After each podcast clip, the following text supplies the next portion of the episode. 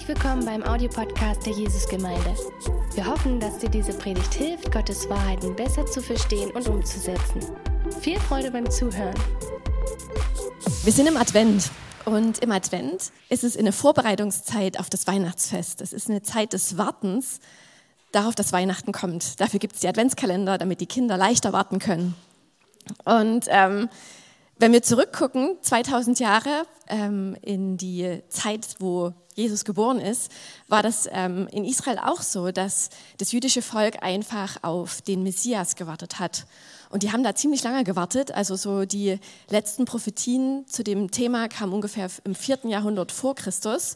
Und dann ist 400 Jahre lang nicht so viel passiert und die haben gewartet. Die haben gewartet darauf, dass der Messias kommt. Und nicht nur, dass er kommt, sondern sie haben auch darauf gewartet, dass er Dinge verändert, dass er durchbricht. Und sie haben auf ein Eingreifen Gottes gewartet. Und das ist eigentlich ein voll spannendes Thema und da möchte ich euch gerne so ein bisschen jetzt mit reinnehmen. Ähm, vielleicht geht es in deinem Leben auch so, dass du eine Situation hast, wo du auf das Eingreifen Gottes wartest. Und das ist dann ganz passend jetzt für die Adventszeit. Ähm, und ich habe gedacht, wir können uns da so ein bisschen damit beschäftigen, über dieses Thema Warten. Und das Wort warten ist ein total unpopuläres Wort.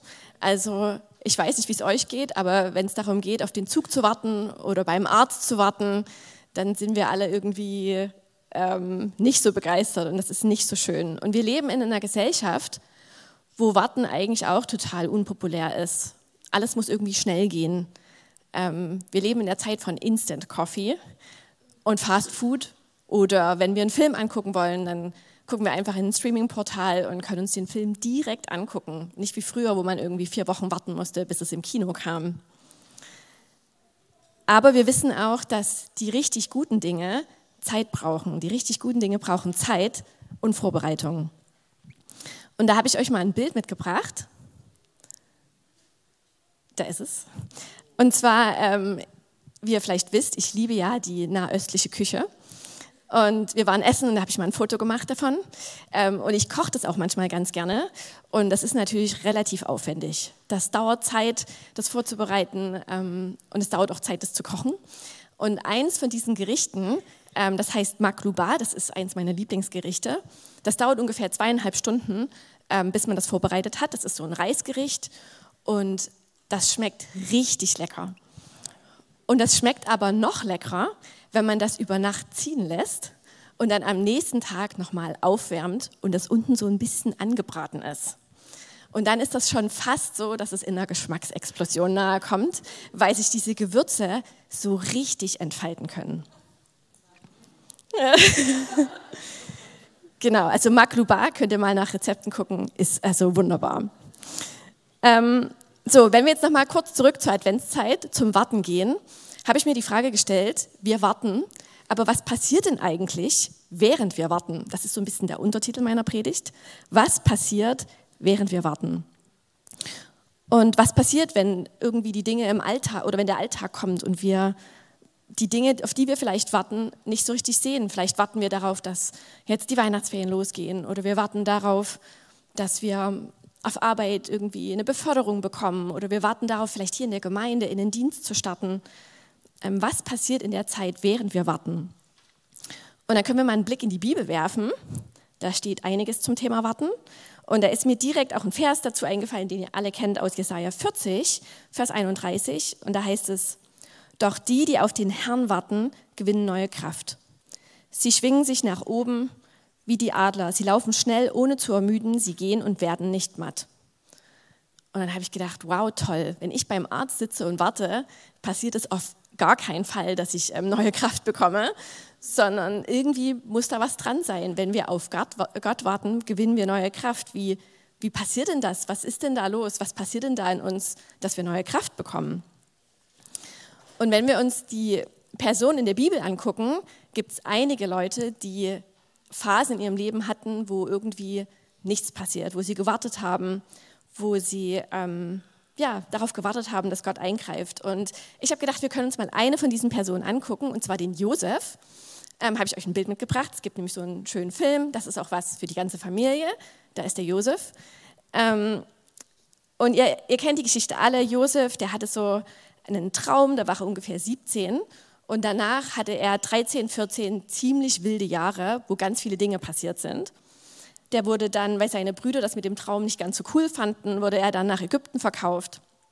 Ähm, das war ähm, für ihn wahrscheinlich ganz schön, auch eine ganz schön wilde Reise, dass er dann da war. Und er wollte ja wahrscheinlich nicht da sein. Und dann ähm, können wir aber in der Bibel auch lesen, dass Gott ihm in der Zeit Gelingen schenkt. Also er muss dann als ähm, Sklave oder Bediensteter arbeiten.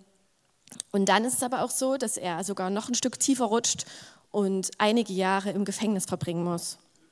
Und ich denke, im Gefängnis musste er sich auch mit dem Thema Warten auseinandersetzen. Und da habe ich euch mal ähm, eine Stelle mitgebracht, die wir kurz lesen können. Und zwar ist das im 1. Mose 37. Übrigens, die ganze ähm, ähm, Josef-Geschichte könnt ihr im 1. Mose lesen, ab Kapitel 37. Das ist richtig toll, auch in der Adventszeit kann man das sehr gut lesen. Genau, aber wir steigen jetzt ein. Und zwar 1. Mose 37, ähm, ab Vers 12.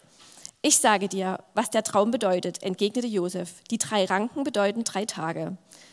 Innerhalb von drei Tagen wird der Pharao dich aus dem Gefängnis holen lassen und dich wieder in deine Stellung als obersten Mundschenk einsetzen.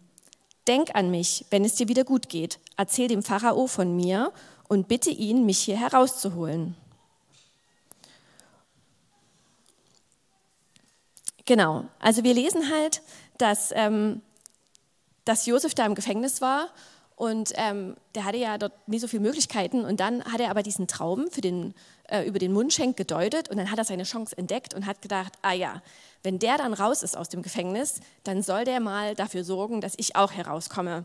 Und hat ihm das dann, genau, eindrücklich gesagt, wie wir das jetzt hier lesen können.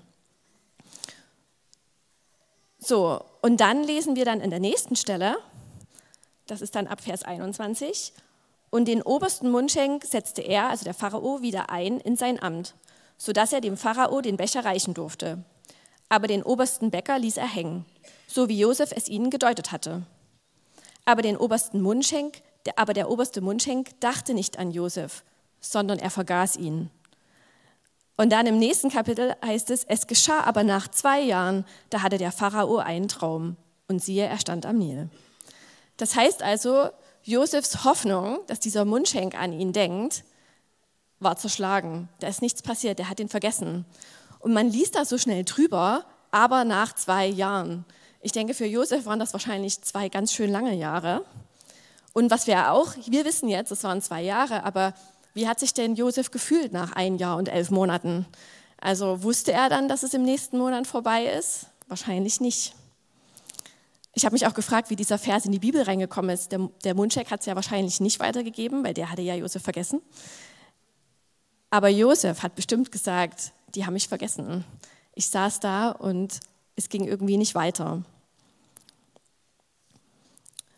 Und wir wissen, dass am Ende alles gut ist. Wir wissen, dass am Ende ähm, Gott das alles umdreht. Wir wissen, dass Gott diesen Traum dem Pharao gegeben hat und dass er dafür gesorgt hat, dass Josef dort rauskommt aus dem Gefängnis. Und wir wissen, dass Gott die ganze Familie von Josef gesegnet hat danach und sogar noch ein ganzes Volk im Nachgang. Also Gott hatte Josef nicht vergessen. Gott hat, hat an ihn gedacht und Gott hat ihn im Blick gehabt. Und wir lesen das bei einigen anderen ähm, biblischen Personen, dass sie immer wieder Wartezeiten hatten. Also da gibt es ganz viele tolle ähm, Stellen, da können wir jetzt leider nicht drauf eingehen, aber ähm, das kann ich euch ermutigen. Es gibt so viele biblische Personen, die irgendwie Phasen hatten, in denen es nie so vorwärts ging, wie sie das vielleicht wollten. Genau. Und die Frage ist eben, was haben denn diese biblischen Personen gemacht, während sie darauf gewartet hatten, dass Gott sie weiterführt, dass Gott sie in ihre Berufung führt? Ähm, und warum ist das Leben von denen so verlaufen? Warum waren diese zwei Jahre gut für Josef? Wir wissen es nicht genau, im Himmel erfahren wir es vielleicht. Ähm, aber jetzt können wir es nur vermuten. Aber was wir wissen, ist, dass Gott gut ist. Wir wissen, dass Gott gut ist und dass Gott Josef im Blick hatte. Und wir wissen auch, dass Gott uns vorbereitet und zubereitet. Und als ich das jetzt hier so vorbereitet habe, ist mir eine Bibelstelle da ganz besonders ähm, wichtig geworden. Und die steht im 1. Petrus 5, Vers 10.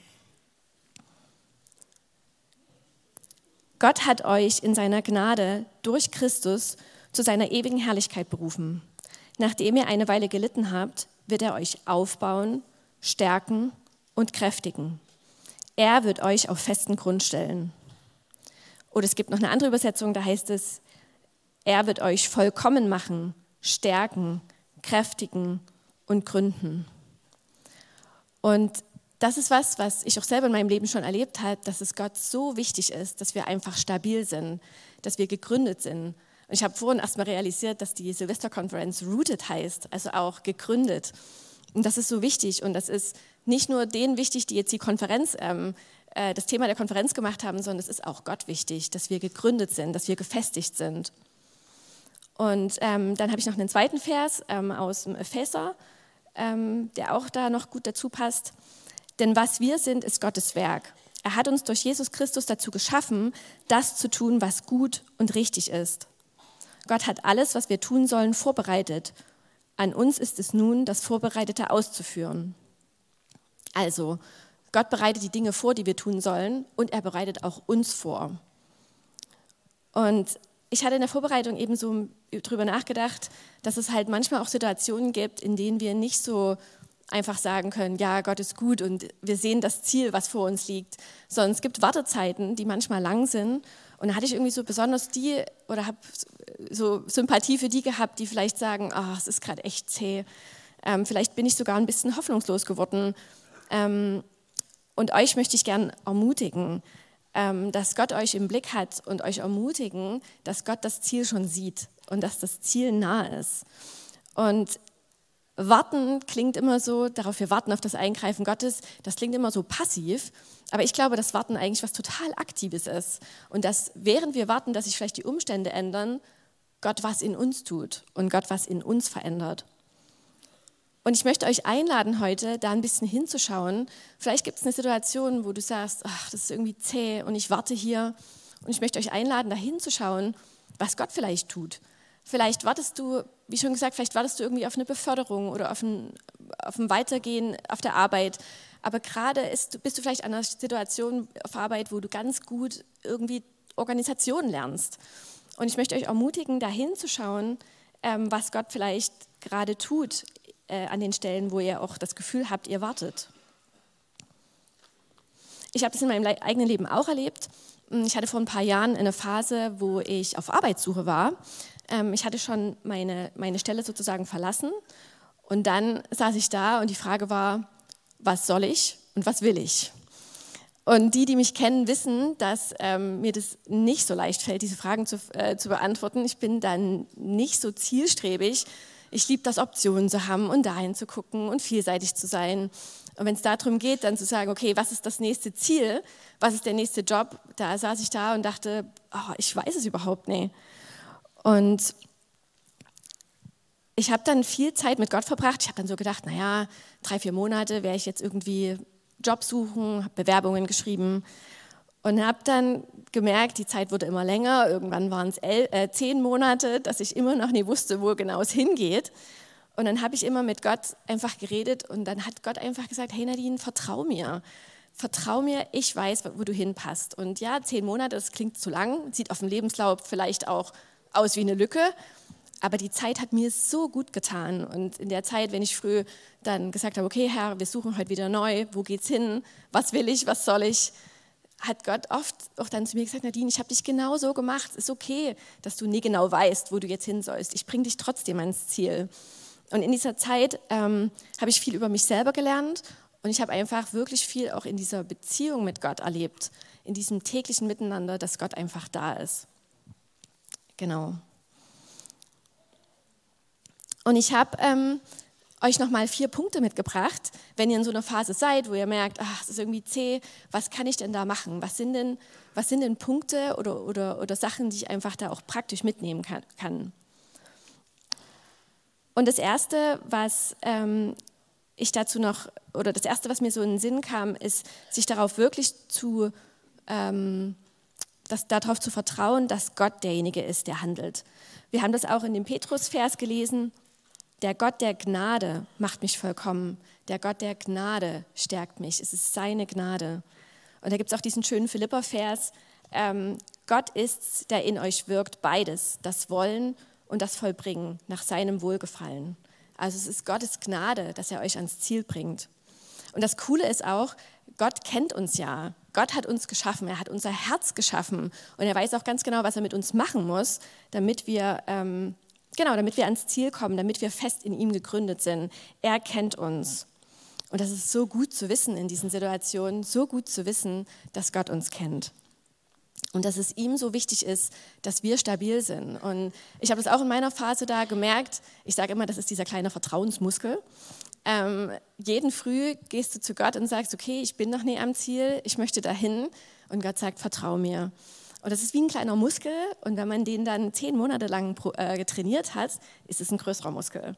Und dann ist das Vertrauen größer. Und ich glaube, für die nächste Situation, ähm, wo große Entscheidungen anstehen, bin ich viel besser gewappnet. Ja, Gott ist es wichtig, dass du stabil bist. Es ist seine Gnade, ähm, dich da auch hinzubringen.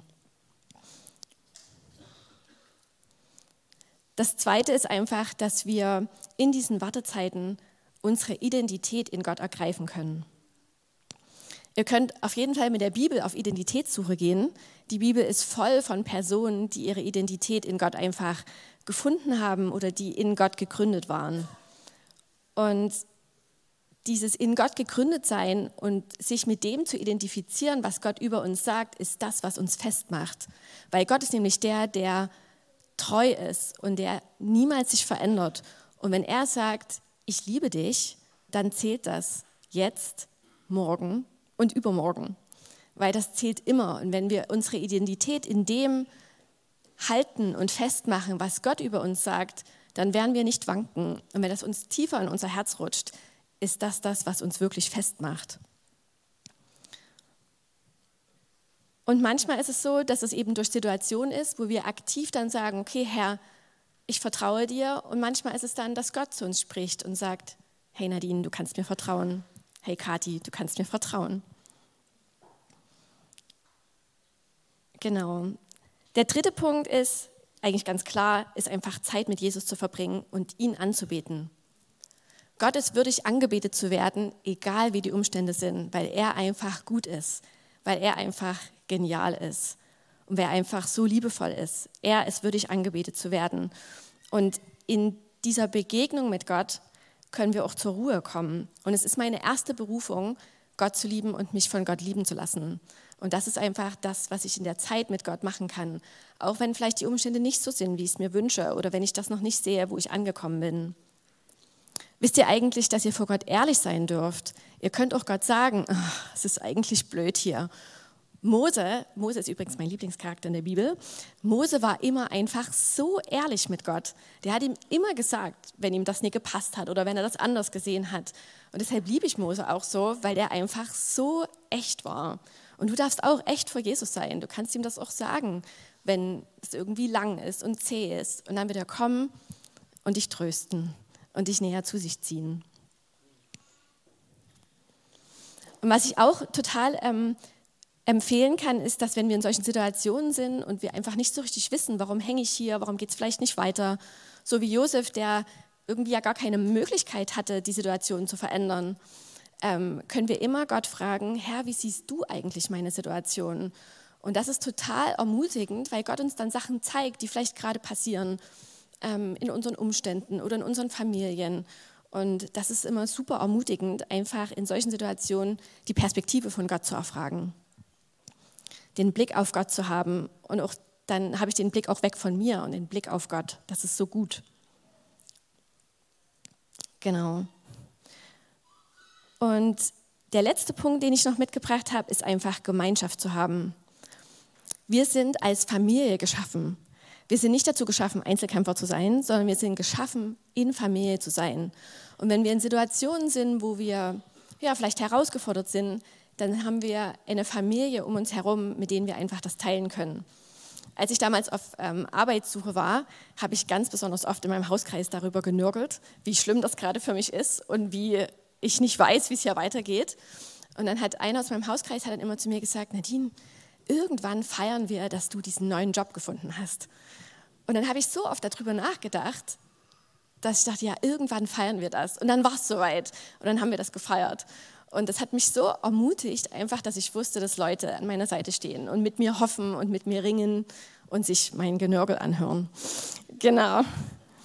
Ähm, also Gemeinschaft. Wir sind als Familie geschaffen und wir brauchen auch einander. Und ich will euch auch ermutigen, euch ermutigen, auch einander zu ermutigen. Das ist so viel wert. Also das, was da im Hauskreis, was wir da geteilt haben, das hat mich so ermutigt und einfach auch weitergetragen.